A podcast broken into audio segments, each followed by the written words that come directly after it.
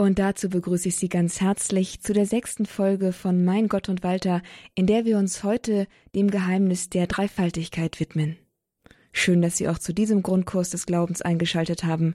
Mein Name ist Astrid Mooskopf. In Irland sieht man an allen Ecken und Enden Kleeblätter, sogenannte Shamrocks. Sogenannte Shamrocks. Dieses nationale Symbol geht auf den heiligen Patrick zurück, der auf diese Weise versuchte, den einfachen Menschen die Dreifaltigkeit anschaulich zu machen. Die heutige Sendung geht aber über botanische Belange hinaus.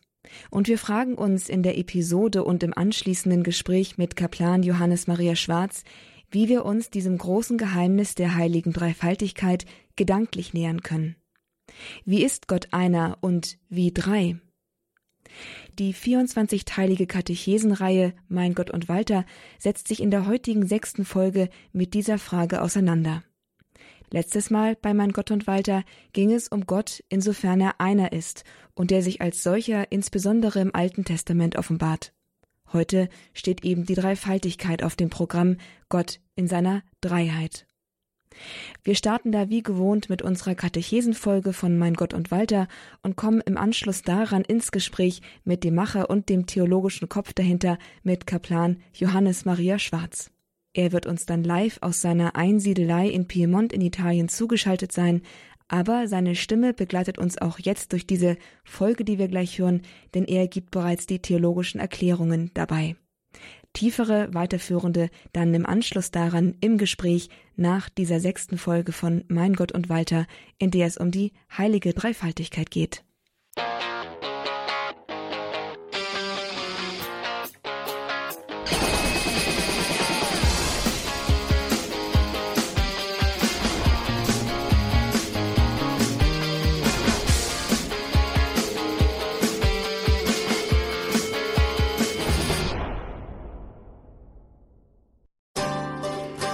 Das ist Walter O'Donnell. Er ist nicht irre, sondern ihre. Seine Heimat ist die grüne Insel und seinen Feierabend verbringt er für gewöhnlich im Pub. Ein Irish Pub zählt zu den mystischsten Orten der Welt. Das ist nicht nur die Meinung der Freunde des dunklen Biers, nein, hier begegnet uns auch ohne Einfluss von Alkohol das größte Mysterium des christlichen Glaubens, das Kleeblatt. Die Geschichte des Kleeblatts in der christlichen Dogmatik beginnt in Irland. Der heilige Patrick, Missionar und Bischof im 5. Jahrhundert, soll es der Legende nach verwendet haben, um das Geheimnis der Dreifaltigkeit anschaulich zu erklären. Denn wie Gott einer ist in drei Personen, so ist auch das Kleeblatt irgendwie ein Blatt und gleichzeitig drei Blätter. Ein Bild also für die Dreifaltigkeit. Doch mit der Botanik haben wir die Sache nicht wirklich ausgeschöpft. Damit die Formel 1 ist gleich 3 nicht absurd wird, brauchen wir die folgende wichtige Unterscheidung. Gott ist einer hinsichtlich seiner göttlichen Natur und drei hinsichtlich der Personen. Versuchen wir das zu erhellen. Dazu müssen wir die Begriffe von Natur und Person verstehen.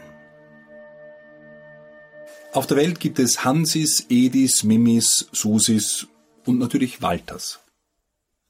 Was sind sie alle? Menschen. Das heißt, sie besitzen einen Körper und eine vernunftbegabte Seele. Beides, Körper und Seele, ergeben das, was man die menschliche Natur nennt.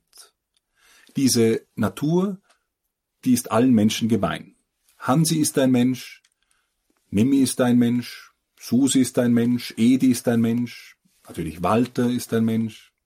Alle haben die gleiche menschliche Natur. Aber sie sind verschiedene Individuen, verschiedene Personen, die alle diese Natur besitzen. In der heiligen Dreifaltigkeit nun gibt es eine göttliche Natur und die drei göttlichen Personen. Allerdings verhält es sich anders wie beim Menschen. Hier gibt es nicht drei Individuen, drei Götter, die alle eine göttliche Natur haben, sondern es sind drei Personen der einen göttlichen Natur. Die göttliche Natur selbst ist dreifaltig. In der Geschichte der Theologie, da gab es ein Ringen um das Verstehen dieses Geheimnisses. Der Christ wusste aus der Offenbarung, es gibt nur einen Gott. Und doch wird vom Vater, vom Sohn, vom Heiligen Geist, von allen drei als Gott gesprochen. Ein Gott in drei Personen. Es musste also eine theologische Sprache gefunden werden, welche sowohl im Osten wie auch im Westen auf Griechisch wie Lateinisch die Lehre ausdrücken konnte und dabei gleichzeitig verschiedene Missverständnisse vermied. Auf der einen Seite musste man den Irrtum des Modalismus vermeiden. Der Modalismus sieht in den drei Personen einfach nur drei Masken, drei verschiedene Gesichter des einen Gottes. Hier werden jedoch die Personen in Gott nicht wirklich unterschieden. Auf der anderen Seite musste man Versuche abwehren, die göttliche Einheit durch die Herabstufung des Sohnes und des Heiligen Geistes zu erreichen. Der Sohn und der Heilige Geist wären nach dieser Ansicht bloß besondere Geschöpfe, fast Gott, aber nicht ganz. Und das ist wiederum schlichtweg nicht mit dem Auftreten Jesu vereinbar, der seine Göttlichkeit viele Male mit Nachdruck unterstreicht, wenn er etwa Sünden vergibt oder den Satz der Gottesoffenbarung im Alten Bund Ich bin der ich bin auf sich selbst bezieht. Die Kirche hat beide Irrtümer vermieden, auch wenn sie vielleicht scheinbar einfachere Lösungen für ein kompliziertes Gottesbild gewesen wären. Sie hielt stattdessen fest an dem einen Gott in den drei Personen. Ein Mysterium für unseren Verstand, aber eben die Offenbarung so wie sie ist. Das folgende Diagramm versucht wenigstens unser beschränktes Wissen auszudrücken. Vater, Sohn und Heiliger Geist sind Gott. Alle drei zusammen sind das eine göttliche Wesen, die heilige Dreifaltigkeit. Gleichzeitig ist der Vater nicht der Sohn, der Sohn ist nicht der Geist und der Geist ist nicht der Vater. Sie sind hinsichtlich ihrer Personschaft wirklich zu unterscheiden. Grundlage der Unterscheidung ist das Verhältnis, in welchem die drei göttlichen Personen zueinander stehen. Gott Vater ist der Ursprung, aus ihm geht der Sohn hervor als sein vollkommenes Ebenbild. Der Vater also zeugt den Sohn. Aus beiden geht der Heilige Geist hervor, ein Vorgang, der Hauchen genannt wird, weil das hebräische Wort Ruach für Gottes Geist auf den Lebensarten verweist. Was also die göttlichen Personen unterscheidet, ist allein die Beziehung, in der sie zueinander stehen. Wenngleich das Leben Gottes für uns Menschen immer ein Mysterium bleiben wird, so konnten es große Theologen in der Geschichte erhellen. Der folgende Vergleich stammt von Augustinus. Er ist vielleicht etwas kompliziert, aber vermutlich die beste gedankliche Annäherung an die heilige Dreifaltigkeit. Ausgangspunkt ist die Gottesebenbildlichkeit des Menschen. Wenn der Mensch ein Abbild des dreifaltigen Gottes sein soll, dann finden wir vielleicht hier eine Hilfe zum Verstehen des Urbildes. Gut, wo sollen wir das Abbild suchen? Gewiss nicht im Leib, denn der ist rein biologisch gesehen nicht etwas Besonderes. Eher schon in der vernunftbegabten Seele, und hier wird die Ähnlichkeit im höheren, im rationalen Teil zu suchen sein, also in unserem Verstand und Willen. Um die Analogie zur Dreifaltigkeit verstehen zu können, müssen wir begreifen, wie Verstand und Wille zusammenwirken. Wenn ich etwas durch meine Sinne wahrnehme, dann formt meine Vernunft davon ein immaterielles Abbild, ein Konzept. Ich kann die Augen schließen und es ist immer noch präsent. Wenn ich zum Beispiel einen Apfel sehe, dann habe ich ein eine Vorstellung, ein Konzept, ein Abbild dieses Apfels in meinem Verstand. Und ist dieses Konzept des Apfels gut und erstrebenswert, dann neigt sich mein Wille dem Ganzen wollend, liebend zu. Das ist im Grunde, was im rationalen Teil unserer Seele passiert. Die Vernunft formt ein Abbild des betrachteten Gegenstands und ist das Erkannte gut, dann neigt sich der Wille dem Erkannten zu. Lassen wir die Äpfel und gehen einen Schritt weiter. Der Mensch kann nicht nur Äpfel betrachten oder Bananen, er kann auch sich selbst betrachten. Der Verstand des Menschen formt also ein Abbild seiner selbst. Und ist das Erkannte gut, dann neigt sich auch hier der Wille dem Erkannten in Liebe zu. Man findet sich dann liebenswert.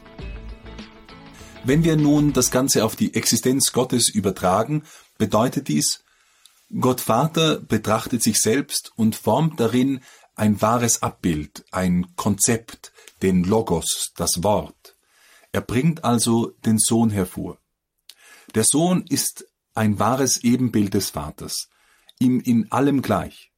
Der einzige Unterschied zwischen Vater und Sohn ist, dass der eine hervorbringt und der andere hervorgebracht wird. Der Vater erkennt sich im Sohn und der Sohn im Vater. Weil nun beide das höchste Gut und die höchste Wahrheit selbst sind, neigen sie sich einander in Liebe zu und hauchen darin den Heiligen Geist. Er ist die Zuneigung, die Liebe der beiden zueinander. All diese Vorgänge in der heiligen Dreifaltigkeit sind nicht vor langer Zeit geschehen, sondern sind von Ewigkeit. Der Vater zeugt den Sohn, sein vollkommenes Abbild.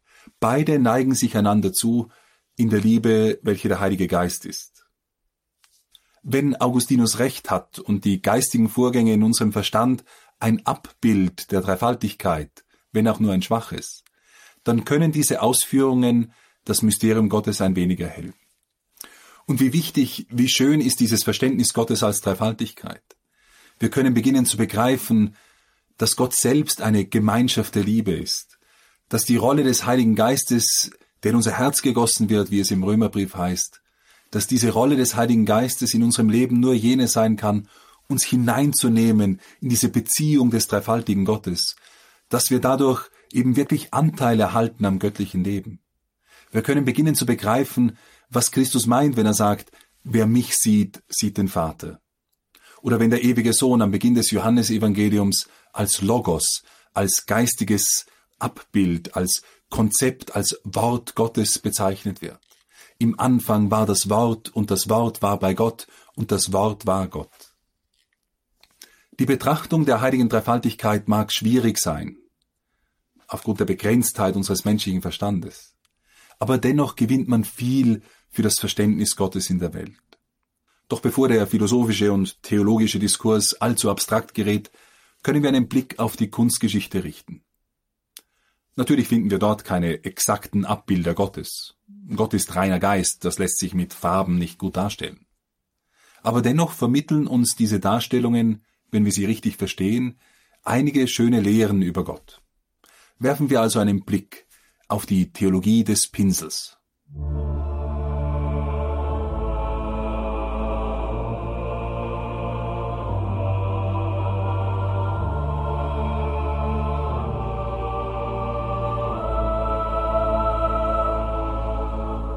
Eine in unserem Breiten häufige Darstellung zeigt die heilige Dreifaltigkeit in den Personen eines alten Mannes, des menschgewordenen Sohnes und einer Taube.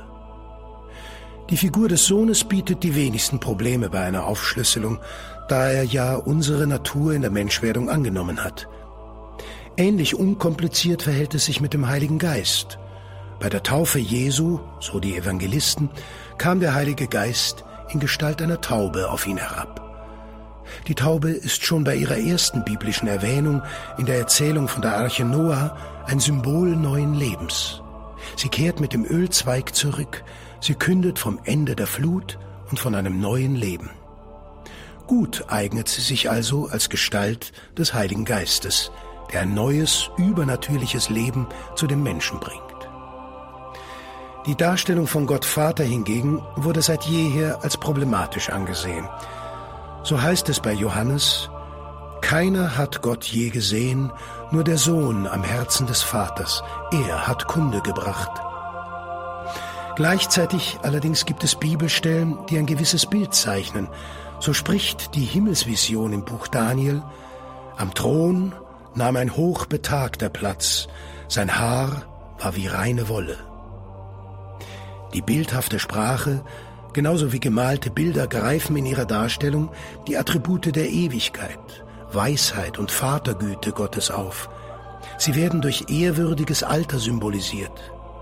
Natürlich ist Gott Vater kein alter Mann, aber richtig verstanden sind diese Bilder ein durchaus gültiger Verweis auf das Wesen Gottes. Die Kunst hat im Laufe der Jahrhunderte auch noch eine Vielzahl anderer Darstellungen hervorgebracht, die vielleicht berühmteste, streng einheitliche Darstellung der Dreifaltigkeit hat sich in der ostkirchlichen Ikonenmalerei ausgeprägt.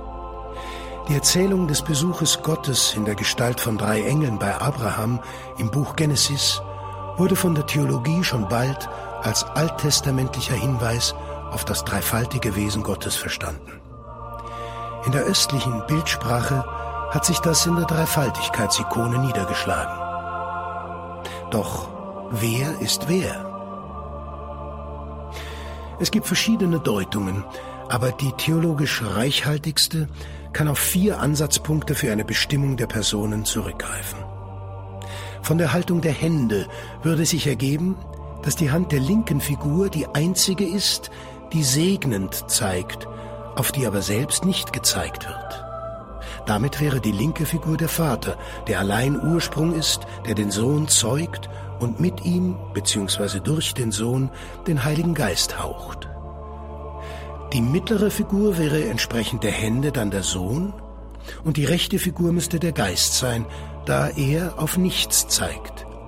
Wie auch in der Dreifaltigkeit der Geist jener ist, der gehaucht ist, von dem jedoch nicht eine andere Person hervorgeht. Die Körperhaltung könnte man unterstützend heranziehen, da sowohl Sohn wie auch Geist zum Vater als dem Ursprung blicken und sich ihm zuneigen. Eine weitere Bestätigung für diese Anordnung bietet der Farbenkanon. Die mittlere Figur trägt Rot und Blau, die in dieser Anordnung jener der Christusikonen entsprechen. Grün gilt im Osten als Farbe des Heiligen Geistes und unterstützt damit die Identifikation der rechten Figur mit dem Geist. Das Rosa des Vaters könnte als Verweis auf seine Ewigkeit und gleichzeitige Jugend gedeutet werden. Als letztes kann man noch die Bildhintergründe für diese Anordnung heranziehen. Hinter dem Vater finden wir das Haus des Vaters, von dem Jesus auf Erden gesprochen hat. Hinter dem Sohn finden wir einen Baum, der auf das Holz des Kreuzes verweist. Der karge Berg hinter der rechten Figur schließlich kann auf das Wirken des Geistes bezogen werden, der die Wüste unseres Herzens in Fruchtbarkeit verwandelt. Damit beschließen wir unsere Betrachtungen zur heiligen Dreifaltigkeit. Viel können wir über Gott sagen, aber es muss mit Demut geschehen. Man muss sich eingestehen, dass hier auf Erden all unser Erkennen nur Stückwerk ist. Allein in der Ewigkeit ist es uns verheißen, Gott zu sehen, wie er ist.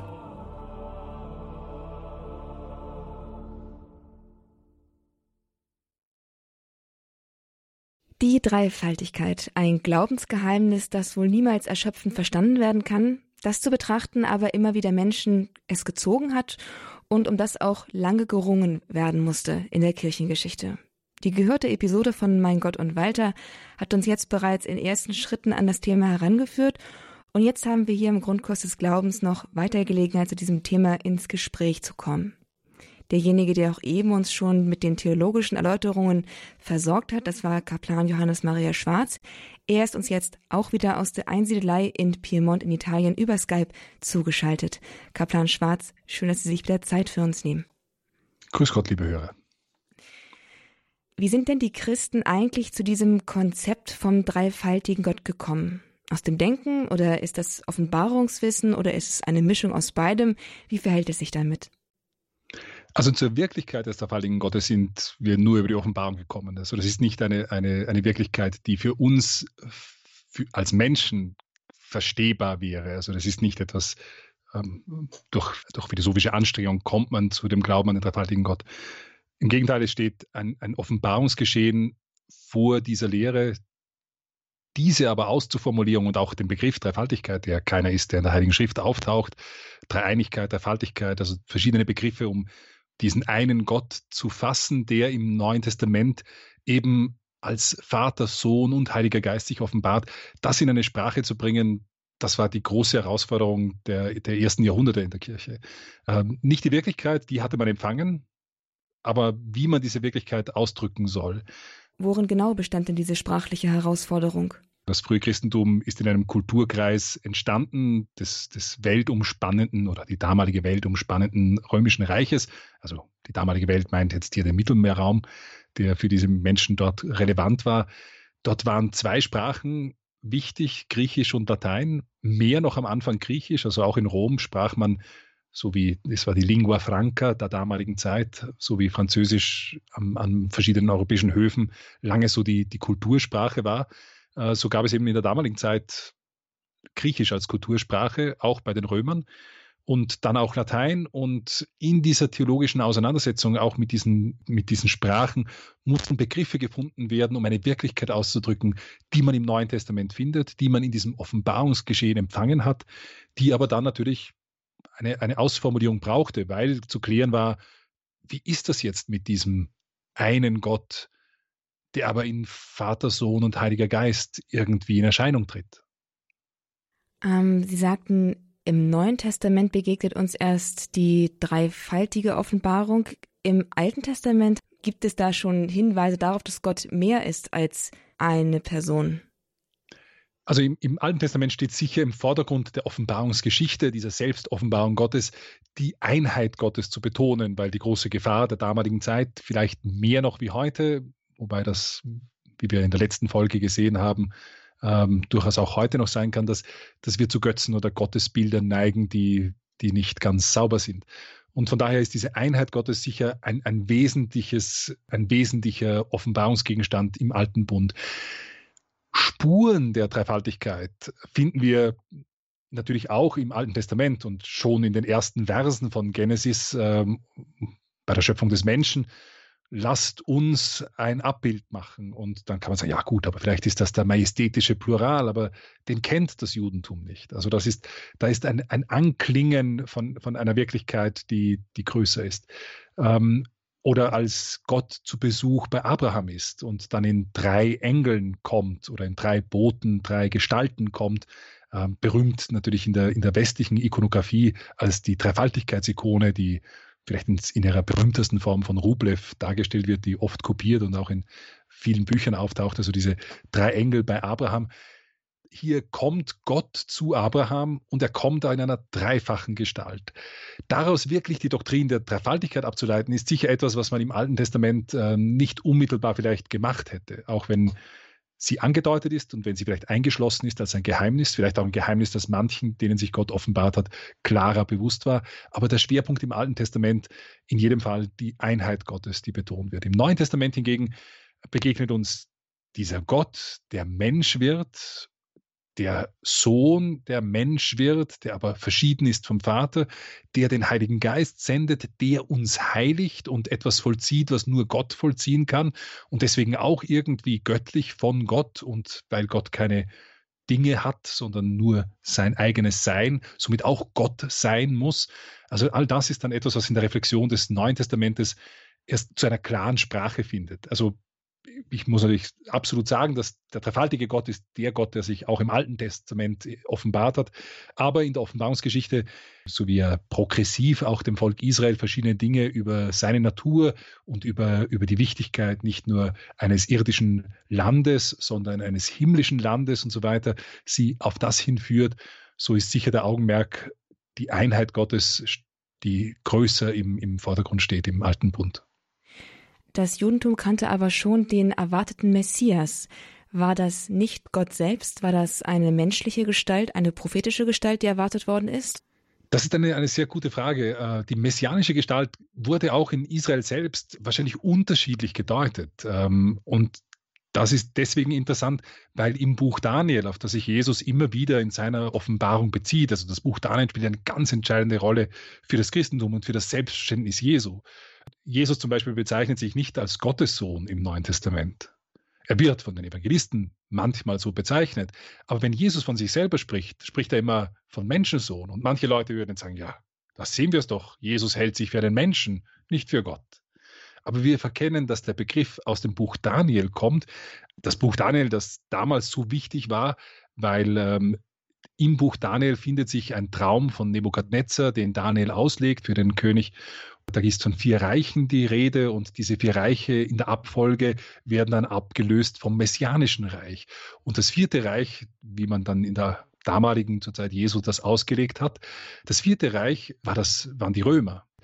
Also da gab es praktisch eine, eine gewisse Zeitleiste für das Kommen des Messias. Und darum war die messianische Erwartung auch mit den Römern oder mit dem Kommen der Römer und letztlich mit der Übernahme der Römer dieser Region dann auch besonders groß da. Also das Christentum war nicht die einzige messianische Bewegung der damaligen Zeit, aber die messianische Gestalt selber, das war nicht ganz klar für viele Juden. Ist das jetzt ein irdischer König, der von Gott geschickt ist, der dann das irdische Reich wiederherstellt? Oder was ist der? Jesus nimmt immer wieder Bezug auf das Buch Daniel und somit auch mit dem Begriff der Menschensohn. Wir finden das auch im Karfreitagsdialog, als Jesus vor den, den Hohen Rat geschleppt wird und wo er befragt wird, wo er dann wieder Bezug nimmt auf das Buch Daniel. Und weil im Buch Daniel dieser in Menschengestalt sich zur Rechten Gottes sitzt und der auf den Wolken daherkommt, auf den Wolken kommt nur Gott, ähm, der auf den Wolken kommt, das ist eine Prophezeiung, da ist dieses messianische Bild vom Buch Daniel eines, das durchaus mit, mit einer göttlichen Person in, in Verbindung steht, also mit einem, einem Göttlichen, der kommt. Und von daher ist das zum Beispiel eine stärkere Betonung, als es vielleicht in anderen alttestamentlichen Schriften ist, wo die Sehnsucht nach einem, einem, einem König der Gerechtigkeit vielleicht auch offen lässt, ob das ein, ein anderer ist. Nicht, wir, wir wissen aus den Evangelien, dass das eine Diskussion war im damaligen Judentum, weil es zum Beispiel Jesus die Juden fragt, nicht, aber warum sagt David dann, nicht, also da geht es um einen Psalm, warum David das so formuliert, dass hier von, von seinem Herrn die Rede ist, wenn König David ja der Stammvater für diesen Messias sein sollte. Und damit ist klar, dass es hier eine doppelte Abstammung gibt, eine himmlische und eine irdische. Und somit, je nachdem, wo man den Schwerpunkt legt, auch bei diesen Texten, man das so oder so auslegen kann. Also die messianische Gestalt selber im Judentum war eine, die nicht zwingend als gottgleich gesehen werden musste. So wie es auch zur Zeit Jesu Sadduzäer gab, die zum Beispiel nicht an die Auferstehung der Toten glaubten. Und darum, das kennen wir aus den Dialogen des Neuen Testamentes. Also das Judentum ist nicht ein homogener religiöser Glaube der damaligen Zeit, sondern gibt es auch viele Bewegungen, die wir auch im Neuen Testament erkennen und, und, und lesen. Auf jeden Fall sagt die Kirche, dass in dem, im Neuen Testament sich nun Gott als der Dreifaltige zeigt. Und das haben Sie uns ja auch schon dann auch dargelegt jetzt. Ähm, kennt die Kirche denn die Dreifaltigkeit auch in den Riten von der ersten Stunde an? Also zum Beispiel wurde die Taufe von Anfang an im, im Namen des Vaters und des Sohnes und des Heiligen Geistes gespendet oder war das erst eine Entwicklung von späteren Jahrzehnten, Jahrhunderten? Gut, hier müssen wir nur an das Ende des Matthäusevangeliums blicken, dort wo der Tauf, also der Missionsbefehl, wie man das nennt, sich findet und somit auch das Gebot, in die Welt hinauszugehen und die Menschen zu seinen Jüngern zu machen. Dort steht auch, und sie zu taufen im Namen des Vaters und des Sohnes und des Heiligen Geistes. Also das heißt, wir haben mit diesem Taufbefehl auch die Taufformel, die direkt auf Christus zurückgeht, die wir in den Evangelien finden können. Von daher, unter diesem Gesichtspunkt ist das nicht etwas, was sich langsam entwickelt hat, sondern etwas, was in diesem Bewusstsein der Jünger der ersten Stunde da ist. Nicht? Also wir haben den Vater, wir haben den Sohn, wir haben den Heiligen Geist, von dem Jesus spricht, bevor er in den Himmel aufgenommen wird und dann diesen Missionsbefehl gibt. Also wir haben diese Dreifaltigkeit, diese drei Personen, wie man dann später sagen wird. Ähm, und für uns ist das heute normal, von drei Personen in Gott zu sprechen es ist, ich sage, es ist normal, das heißt nicht, dass wir genau verstehen, wie das funktioniert. In der frühen Kirche war das noch viel komplizierter, weil der Begriff Person war ein lateinischer Begriff, persona, und äh, nicht ins Griechische wird dieser, dieser Begriff übersetzt, prosopon, das heißt Gesicht oder Maske und ist derselbe Ausdruck, der verwendet wird in der Theatersprache zum Beispiel. Früher haben die, die Schauspieler in diesen Amphitheatern haben die vor allem durch Masken, Ausdrücke und so weiter weitergegeben. Und das griechische Wort war halt dasselbe Wort wie für Person, wie ein Charakter, für etwas, was man annimmt.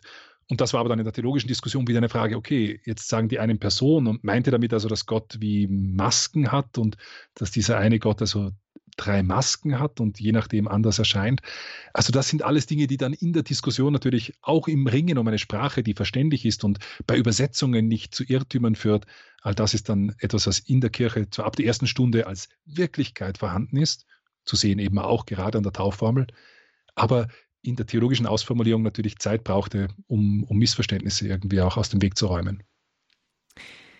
Die Debatte der um die Dreifaltigkeit wirkt gerade aus heutiger Sicht vielleicht abgehoben und auch meilenweit entfernt von dem, was, was ich vielleicht praktisch Glauben unter praktischem Glauben verstehe.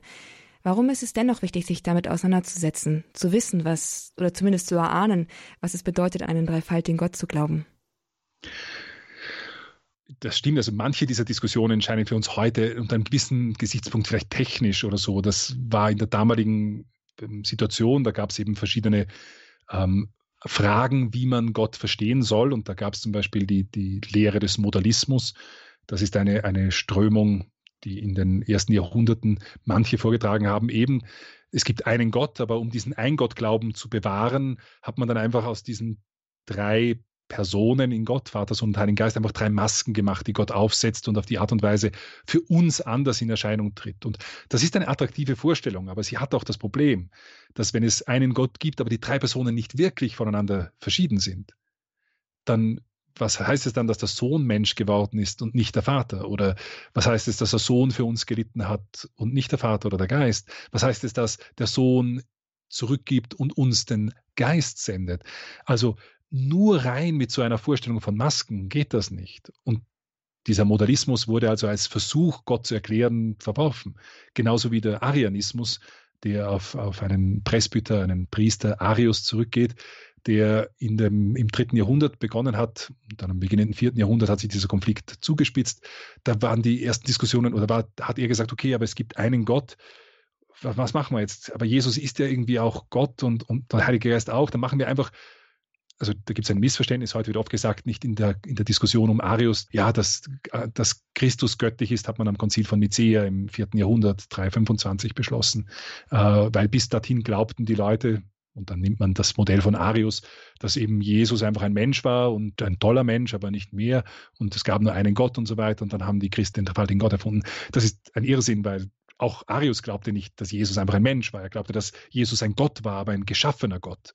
Also, dass er irgendwie die Alleinstellung des Vaters retten kann, ähm, hat er gesagt, okay, dann muss halt Jesus ein Gott drunter sein und, und der Heilige Geist auch ein Gott drunter. Und dann hat man so einen Supergott und zwei so Halbgötter oder Götter, aber zu 98 Prozent. Also einfach weniger Gott. Auch das ist ein Modell, das die Christen gesagt haben, das passt nicht zusammen mit dem, was uns offenbar geworden ist. Also diese ganzen Diskussionen, die sind einerseits geschichtlich, andererseits begegnen uns der Arianismus heute als, als Vorwurf gerade aus dem Atheismus immer wieder neu. Darum lohnt es sich auch, die christlichen Auseinandersetzungen der frühen Jahrhunderte zu kennen. Und das Zweite, was auch in unserem Kulturkreis immer wichtiger wird, ist äh, im Dialog mit Muslimen erklären zu können, was wir Christen glauben. Und das ist gewiss nicht einfach, aber der Vorwurf der Muslime ist ja eben genau, dass wir an drei Götter glauben und nicht an einen Gott. Und darum ist es ganz gut, wenn wir selber ein bisschen mehr Ahnung haben vom dreifaltigen Gott, was genau wir glauben.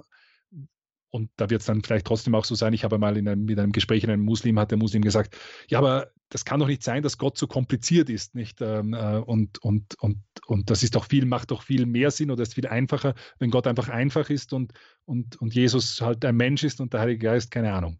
Nicht? Und ja, einfacher ist es, aber da sind wir bei dem Problem, dass wir Menschen, die wir noch nicht einmal verstehen können, was es bedeutet, dass dieses Universum endlich ist und wir uns dann sofort die Frage stellen, was hinter dem Universum ist, auf einem rein physikalischen, äh, nur, nur schon im geschaffenen Bereich, wir keine Vorstellung von dem haben, was, was es bedeutet, dass das Universum begrenzt und gleichzeitig irgendwo unbegrenzt ist, also was das, was das bedeuten soll. Wenn wir schon da anstehen, bei den geschaffenen Dingen, dann soll es uns nicht wundern, dass wir bei Gott anstehen. Also die Tatsache, dass wir das dreifaltige Wesen Gottes nie so erklären können, als würden wir es verstehen, sondern uns dem nur annähern, weil Christus uns das so offenbart hat und weil wir eine Wirklichkeit wiedergeben wollen, korrekt. Ähm, all das macht es notwendig, auch nur unter dem Aspekt Antwort zu stehen und zu verstehen, was heute alles gesagt wird, da Antworten liefern zu können oder wenigstens nicht den Irrtum zu verhärten, das macht es schon notwendig. Der andere Grund, warum es wichtig ist, den dreifaltigen Gott tiefer zu verstehen, ist, weil nur ein dreifaltiger Gott, den können wir wirklich als Gemeinschaft der Liebe verstehen. Und wenn wir das, das Ziel des christlichen Lebens betrachten, dass wir durch den Sohn im Heiligen Geist hineingenommen werden in diese Beziehung des einen Gottes, der sich selbst erkennt und sich selbst liebt. Das ist eigentlich so die Kurzform der Dreifaltigkeit. Gott, der sich erkennt, der Logos, das Wort und der Heilige Geist, die Liebe zwischen Vater und Sohn. Also Gott, der sich selbst erkennt und sich selbst liebt, dieser eine Gott, ist dreifaltig. Und dass wir hineingenommen werden in diese Dreifaltigkeit durch Christus in der Liebe, die der Heilige Geist ist, die in unser Herz gegossen wird, die uns Anteil haben lässt an diesem göttlichen Leben, das ist eigentlich ein, ein großartiges Bild von Gott. Also wir, wir werden hineingenommen in die Liebesbeziehung, die Gott selber ist. Und das ist halt ein anderes Bild, als würde ich jetzt an einen, einen, einen monolithischen Gott glauben, der einfach da ist und der vielleicht groß ist, aber den ich, der eigentlich wie ein Block ist, vor dem ich stehe, aber in den ich nicht hineingenommen werden kann in einem gewissen Sinne.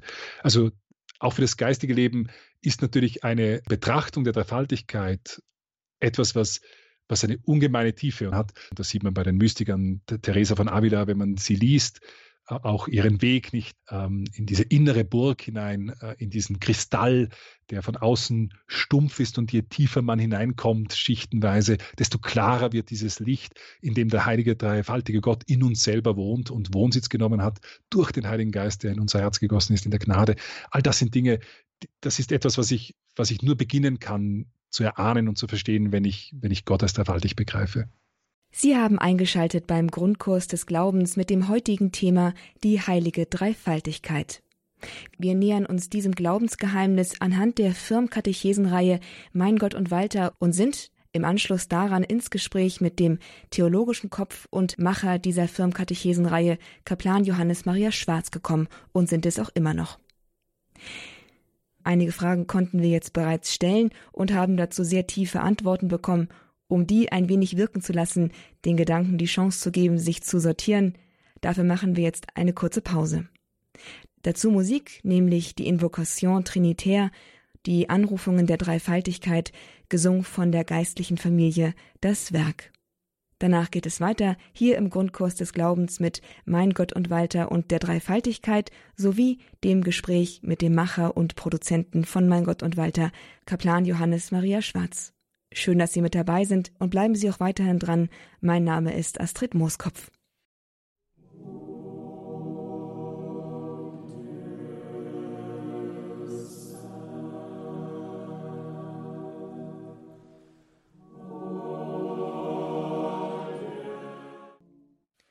Herzlich willkommen zurück beim Grundkurs des Glaubens in der sechsten Folge von Mein Gott und Walter, in der es heute um die Dreifaltigkeit geht. Ich bin Nastrid Mooskopf und mein Gast und Gesprächspartner ist Kaplan Johannes Maria Schwarz, der sich für Konzept und Umsetzung des bekannten und beliebten Firmenglaubenskurs Mein Gott und Walter verantwortlich zeichnet. Hier bei Radio Horeb hören wir nicht nur die jeweilige Episode dieses Glaubenskurses jeweils einmal im Monat, sondern Kaplan Schwarz hat sich bereit erklärt, uns zusätzlich aus seiner Eremitage in den Bergen in Piemont in Italien zugeschaltet zu werden und uns Fragen, weiterführende Fragen dazu zu beantworten. Und dazu sind wir jetzt mit ihm im Gespräch. Wir sind sozusagen mittendrin vor der Pause hatten wir geklärt, warum es überhaupt wichtig ist, sich mit diesem schwierigen Thema der Dreifaltigkeit als Katholik, als Christ auseinanderzusetzen. Jetzt gehen wir mal ans Eingemachte und fragen etwas konkreter zur Dreifaltigkeit selbst. Kaplan Schwarz, wenn wir versuchen, die Trinität aufzugliedern in ihre drei Personen, also Vater, Sohn und Heiliger Geist, ähm, was sind denn ihre Charakteristika, in denen sie sich unterscheiden, woran wir sie unterscheiden können? was sie sozusagen alle jeweils ausmacht. Könnten Sie uns vielleicht eine hm, gedankliche Skizze entwerfen, damit man sich das, naja, zumindest ansatzweise vorstellen kann? Ich habe die Strichzeichnung jetzt gerade vor mir auf das Blatt Papier gemalt und das können die Hörer natürlich leider nicht sehen. Aber sonst, Schade. wenn es die Hörer sehen könnten, dann würden sie natürlich jetzt ganz genau verstehen, wie die Dreifaltigkeit funktioniert.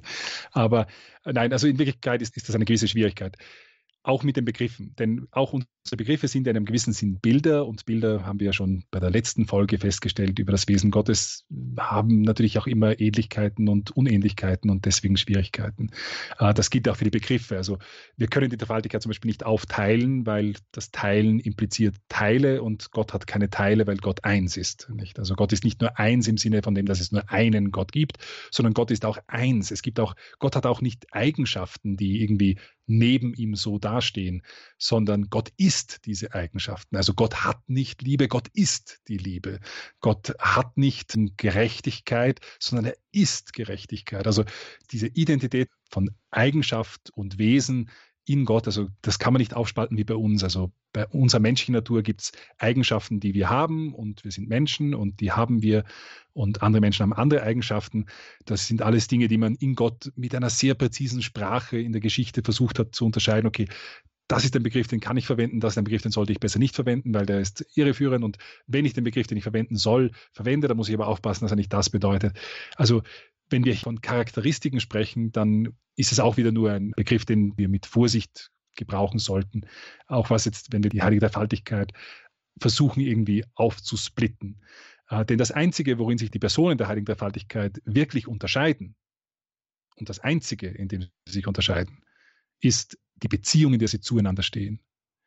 Also wir müssen in Gott zwei Begriffe unterscheiden, Natur und Person.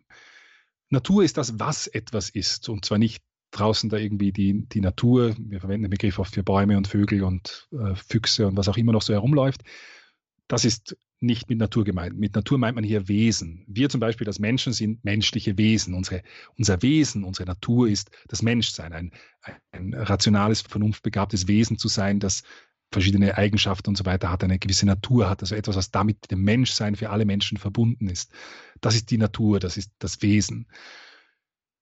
Wir Menschen, wenn ich jetzt ähm, nicht Sie nehme und den Tontechniker und mich, wir sind drei Menschen, aber wir haben diese menschliche Natur teilen wir nicht, als hätten wir alle ein Stück davon, sondern wir sind alle Individuen, die so eine Natur besitzen, voll und ganz, aber eben als eine Realisation dieser Natur in der konkreten Wirklichkeit. So kann man das vielleicht umschreiben.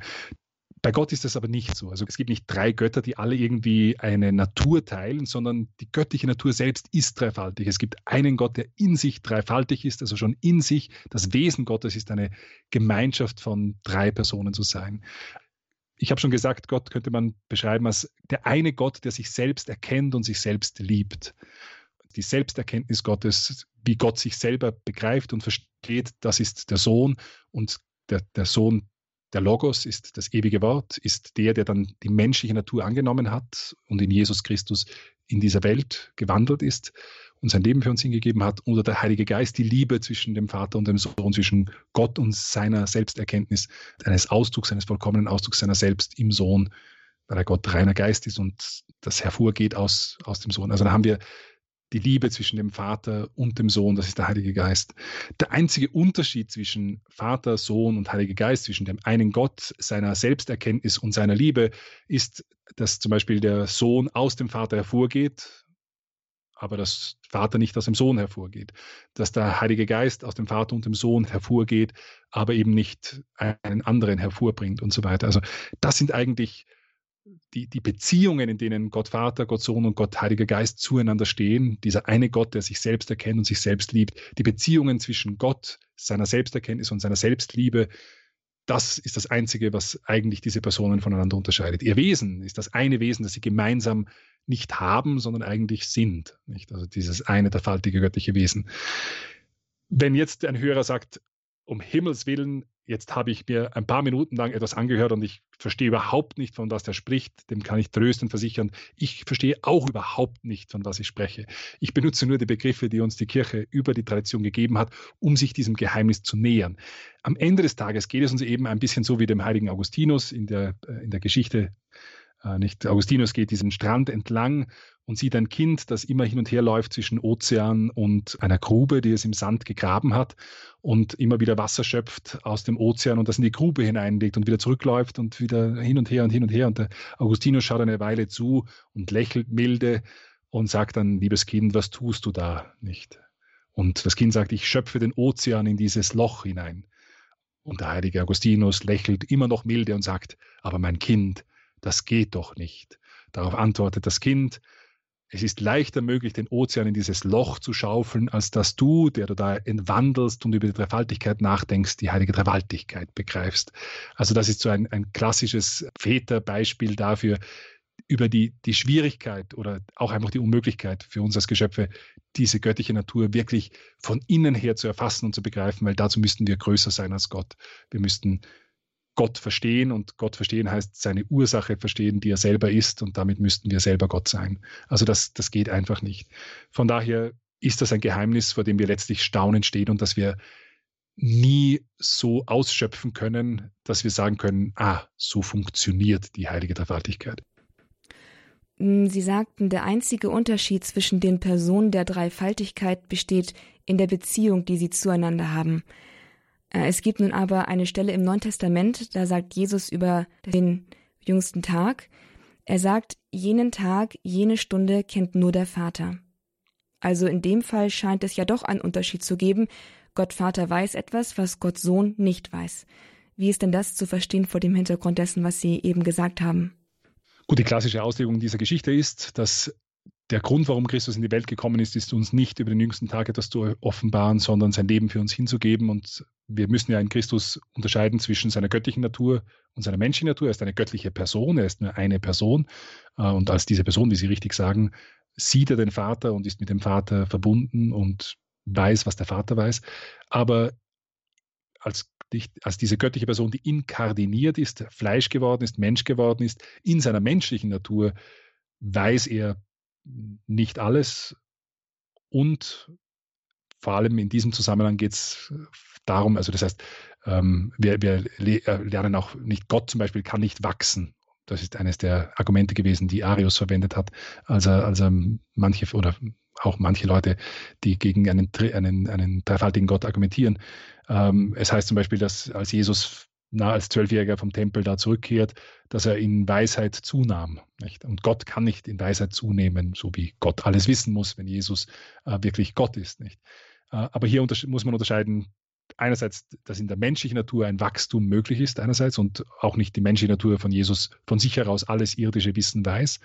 Ähm, und also nicht die menschliche Person, Verzeihung, die menschliche Natur, in der menschlichen Natur dieselben Limits gelten wie für uns, die für die göttliche Person nicht gelten. Ähm, aber in diesem Zusammenhang mit dieser ganz konkreten Passage, wo es die Frage ist, ähm, warum weiß der Sohn das nicht und nur der Vater, da geht es nicht, so wie es zumindest die klassische Auslegung, um das Wissen von Jesus als solchem, sondern dass dieses Wissen dem Sohn nicht als Auftrag gegeben wurde für diese Sendung hier auf Erden, wo es darum geht, sein Leben hinzugeben. Also das ist nicht etwas, ein, ein, ein Defizit, das Christus als göttliche Person hat, sondern nur in seiner menschlichen Inkarnation ein, etwas, was er nicht ähm, beauftragt ist, das mitzuteilen.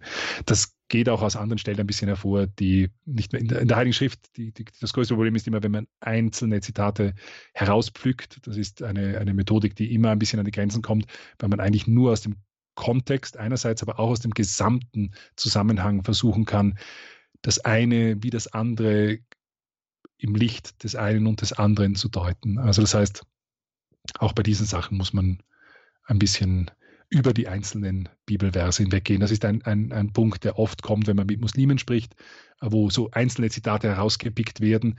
Aber gerade wenn ich zum Beispiel das Johannesevangelium nehme, das so deutlich macht, schon im Prolog, wer Jesus ist, ähm, da ist es dann schlecht, zum Beispiel Argument, also als ein Argument herauszunehmen aus, aus dem Johannesevangelium, weil darin irgendetwas so wirkt, als könne, wenn Jesus Gott sei, dann müsse er anders handeln oder man denke an das Leiden von Gethsemane und so weiter und so fort. Was wir da haben, ist auch wieder die menschliche Natur, die Christus hat, die natürlich auch in sich, das ist wie man menschliche Natur versteht. Da gibt es nicht nur den Verstand und den Willen, sondern auch die verschiedenen inneren Regungen, also die Leidenschaften, wie man das nennt. Und das gehört zum vollen Menschsein dazu, dass man, dass, der, dass ich eine körperliche Abneigung gegen bevorstehendes Leid habe und dass ich mich vor dem zurückziehen will und so weiter. Das ist, wir sehen hier eigentlich etwas sich vollziehen, was uns über die wahre Menschheit Christi etwas aussagt, was aber nicht im Widerspruch zu seiner vollen Gottheit steht. Aber das sind nur, also solche Beispiele, da muss man immer den gesamten Kontext anschauen. Mit Christus, der Mensch geworden ist, ist uns auch Anteil an Gott gegeben worden. Wie ist denn das zu verstehen? Inwiefern ist denn nun eigentlich durch die Menschwerdung Christi Gott in uns Menschen gegenwärtig? Also es gibt verschiedene Arten und Weisen, wie wir, wie Gott in uns gegenwärtig ist. Also Gott ist in uns gegenwärtig nur schon einmal durch den Schöpfungsakt als solchen, nicht? Also das heißt durch, weil wir ins Nichts zurücksinken würden, weil wir unsere eigene Existenz nicht von uns haben, sondern weil Gott uns im Sein erhält, wie er den gesamten Kosmos im Sein erhält. Und zwar nicht, weil er ihn irgendwann einmal geschaffen hat, wie ein Uhrwerk aufgezogen und lässt das laufen, sondern Gott muss in jedem Augenblick uns im Sein erhalten. Also Gott ist schon einmal gegenwärtig in uns und damit natürlich auch äh, der, dreifaltige Gott als Ganzer äh, ist, ist in uns vorhanden dadurch oder gegenwärtig in uns durch seine Macht, durch seine, durch seine Macht, die uns im Sein hält. Gott ist ferner gegenwärtig in uns, der dreifaltige Gott, auch weil wir im Bild Gottes geschaffen sind nach Genesis. Und Gott ist in uns gegenwärtig, weil wir in der Gnade, die Christus für uns erwirkt hat, neu geschaffen sind.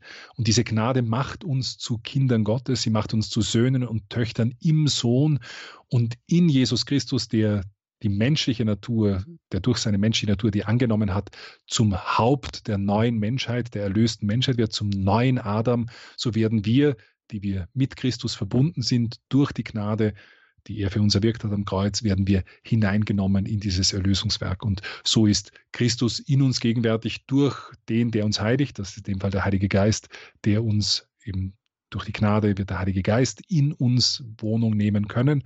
Und durch das, dass der Heilige Geist in uns Wohnung nimmt, ist wieder der dreifaltige Gott in uns gegenwärtig. Also das sind die verschiedenen Arten und Weisen, wie die Dreifaltigkeit in uns gegenwärtig ist, in, in, in dem das im Sein selbst, dass wir im Sein erhalten werden, in der Art und Weise, wie wir geschaffen sind, in diesem dreifaltigen Bild Gottes, das Augustinus vor allem in der Seele sieht und damit dann auch versucht, äh, wie in der Episode ja erklärt, wenn wir im Bild der, der, Gottes geschaffen worden sind und dieser Gott dreifaltig ist, dann finden wir dieses Bild vielleicht auch in einer dreifaltigen Art und Weise, wie das in unserer Seele gegenwärtig ist. Und ich habe versucht, auch wenn es vielleicht etwas kompliziert ist, in dieser Episode dieses, diese psychologische Analogie nennt man das, also die Art und Weise, wie in unserer Seele Gott bildhaft gegenwärtig ist und wie wir uns deswegen vielleicht vom Bild her auch Gott vorstellen können. Das ist eine Gegenwart. Und die Gegenwart Christi der Dreifaltigkeit durch die Gnade eigentlich, in der wir neu geschaffen sind, Söhne und Töchter im Sohn geworden sind und somit dann hineingenommen werden in, diese, in dieses dreifaltige Leben. Also das ist die drei Arten, in denen Gott in uns gegenwärtig ist. Jesus ist Mensch geworden, hat das Menschsein dadurch geheiligt und das bedeutet ja aber eben auch, dass die Weise, wie Jesus im Verhältnis zum Vater agiert oder sich selbst gestellt hat, gestanden hat, dass diese, dass dieses Verhältnis die Vorlage für uns ist, wie wir uns zu Gott und Himmel stellen sollen. Und wenn Jesus nun an einer Stelle sagt, er könne nichts ohne den Vater tun, was bedeutet das für uns? Ja, nicht. Wir sind absolut Empfangene. Denn wir sind, die wir, die wir noch nicht einmal unsere Existenz aus uns heraus haben, haben natürlich alles, was wir haben, von Gott in jedem Augenblick. Und erhalten noch viel mehr in, in der Erlösung als, als, als von der Natur aus, in der wir geschaffen sind und erhalten werden in dieser, in dieser Übernatur, in die wir durch die Gnade hineingenommen werden. Also wie der Sohn die Ganzhingabe des Vaters an sich selbst unter Anführungszeichen ist. Äh, ähm, und das ist der Sohn, nicht das vollkommene Abbild des Vaters. Der komplette Selbstausdruck Gottes ist der Sohn. Ähm, ja, Söhne und Töchter sind wir durch ein Hineingenommensein in Christus, in ein angegliedert werden mit Christus. Die Kirche hat ja dieses absolut wichtige Bild, das ist nicht ein Individualprozess, sondern äh, Christus in seiner, Mensch, in seiner menschlichen Natur, die, die mit der göttlichen Natur vereint ist, in seiner menschlichen Natur ist das das Haupt der neuen Menschheit. Und als Haupt, nicht, was ist der Leib? Das ist die Kirche. Wir sind Glieder einer Kirche und indem wir Glieder der Kirche sind, sind wir mit dem Haupt verbunden und einer, einer Kirche, die natürlich verschiedene, wo verschiedene Organe sind, wo es einen, ein Knochengerüst gibt, ähm, das, das nicht in der, auch in der, in der Amtsstruktur und so weiter der Kirche natürlich sich verwirklicht, wo es die ganzen Ämter braucht, damit die, die in diesem Leib das, was vom Haupt kommt, in, in jede Zelle und so weiter kommen kann. Also dieses Bild, das wir haben, dieses hineingenommen werden in das Leben Gottes, ist nicht eines, was jetzt auf einer individuellen Ebene einfach, das ist etwas, was ich mir mit Gott ausmache, sondern etwas, was selbst eingebettet ist in Christus und in Christus ist eingebettet, indem Christus das Haupt einer Kirche ist, die der Leib ist. Also dieses, der Leib Christi ist jetzt nicht natürlich ein, ein, ein, Begriff, den wir kennen, vor allem für die Heilige Kommunion, ist aber auch ein, ein dieser mystische Leib Christi ist, ist einer der Paradebegriffe für die Kirche selbst, auch im Neuen Testament. Ähm, also dieser Leib Christi, das ist die Kirche. Und wir sind Glieder dieses Leibes, wenn wir ähm, mit, mit diesem Leib werden verbunden durch die heiligmachende Gnade, die Christus möglich macht, die er am Kreuz für uns erworben hat und die eben eingegossen wird durch den Heiligen Geist. Wenn wir in dieser Gnade bleiben, sind wir lebendige Glieder an diesem Leib. Wenn diese Gnade in uns durch Sünde erlischt, dann sind wir tote Glieder an diesem Leib. Äh, aber lebendig sind wir eben durch die Gnade und durch die werden wir inkorporiert Da steckt auch dieses Wort Korpus nicht, also dieses, wir werden hinein einverleibt in diesen Leib, der eben durch das Haupt, die Menschheit Christi, die über die Gottheit Christi mit dem dreifaltigen Gott verbunden ist, in dem werden wir hineingenommen.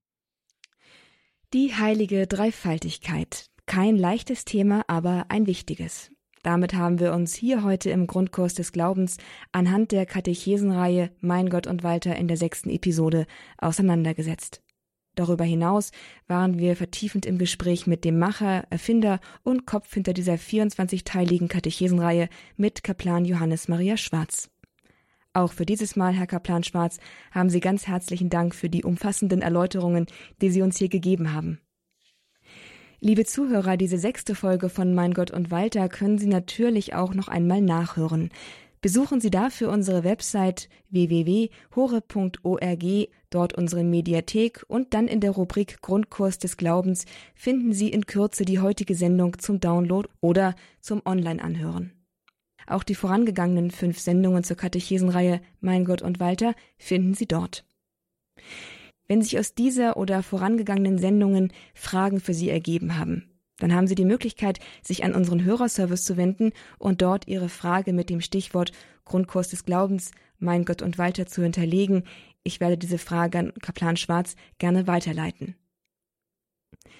Und damit sind wir am Ende unserer Sendung, also wir sind fast am Ende unserer Sendung. Kaplan Schwarz, darf ich Sie zum Abschluss noch um den priesterlichen Segen bitten? Sehr gerne. Unsere Hilfe ist im Namen des Herrn, der Himmel und Erde erschaffen hat. Auf die Fürsprache der seligen Jungfrau und Gottesmutter Maria, der heiligen Namenspatrone und Schutzengel, segne, stärke und behüte euch der dreinige Gott, der Vater und der Sohn und der Heilige Geist. Amen. Gelobt sei Jesus Christus. In Ewigkeit. Amen. Herzlichen Dank und mit Grüßen nach Piemont und auch an Sie, liebe Zuhörer, darf ich mich verabschieden. Ich wünsche Ihnen jetzt, ich wünsche Ihnen, dass Sie viel geistlichen Gewinn aus dieser Sendung gezogen haben und auch aus den weiteren viel geistlichen Gewinn ziehen werden. Gottes Segen Ihnen allen und bis nächste Woche beim Grundkurs des Glaubens. Ich bin Astrid Mooskopf.